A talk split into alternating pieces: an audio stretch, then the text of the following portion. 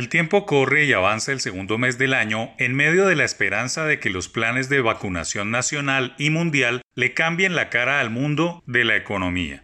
Es un hecho que hay países líderes como Israel, Nueva Zelanda, Corea del Sur o Taiwán, solo por nombrar algunos que avanzan a marchas forzadas en vacunar más de la mitad de sus poblaciones, mientras en otros mercados emergentes como el nuestro, las cosas van a su ritmo pero van andando. Esta sensación de que todo empieza a cambiar está generalizada si se miran los índices de operación diaria de las bolsas de valores globales desde el pasado mes de noviembre. Igualmente se pueden revisar los precios de las materias primas y evidenciar que hay nuevamente demanda de energéticos y minerales.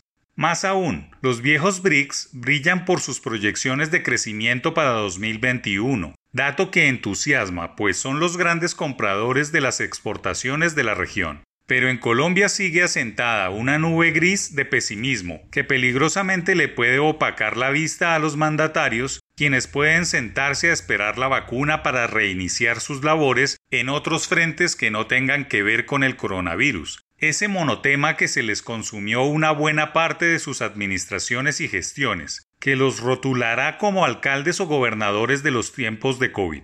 Hay que empezar a trabajar desde ya en las grandes obras, esas que necesitan mano de obra, que consumen materiales, que impactan las regiones y son la herencia fehaciente de los mandatarios.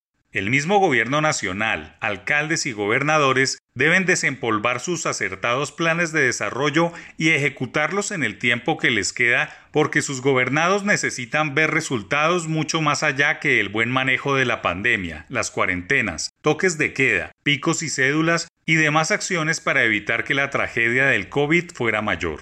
Hay que entrar en modo reactivación y no hay otra manera de hacerlo que arrancar con la infraestructura atrasada y con obras que le garanticen a sus comunidades un avance en calidad de vida.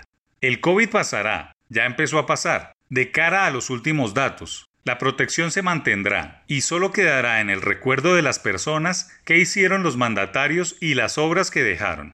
Al gobierno le queda hasta el 7 de agosto de 2022 para entregar o dejar sobre rieles grandes obras de transformación. A los mandatarios locales un poco más para entregar sus gestiones en diciembre de 2023, pero todos tienen la dictadura del tiempo sobre sus regiones.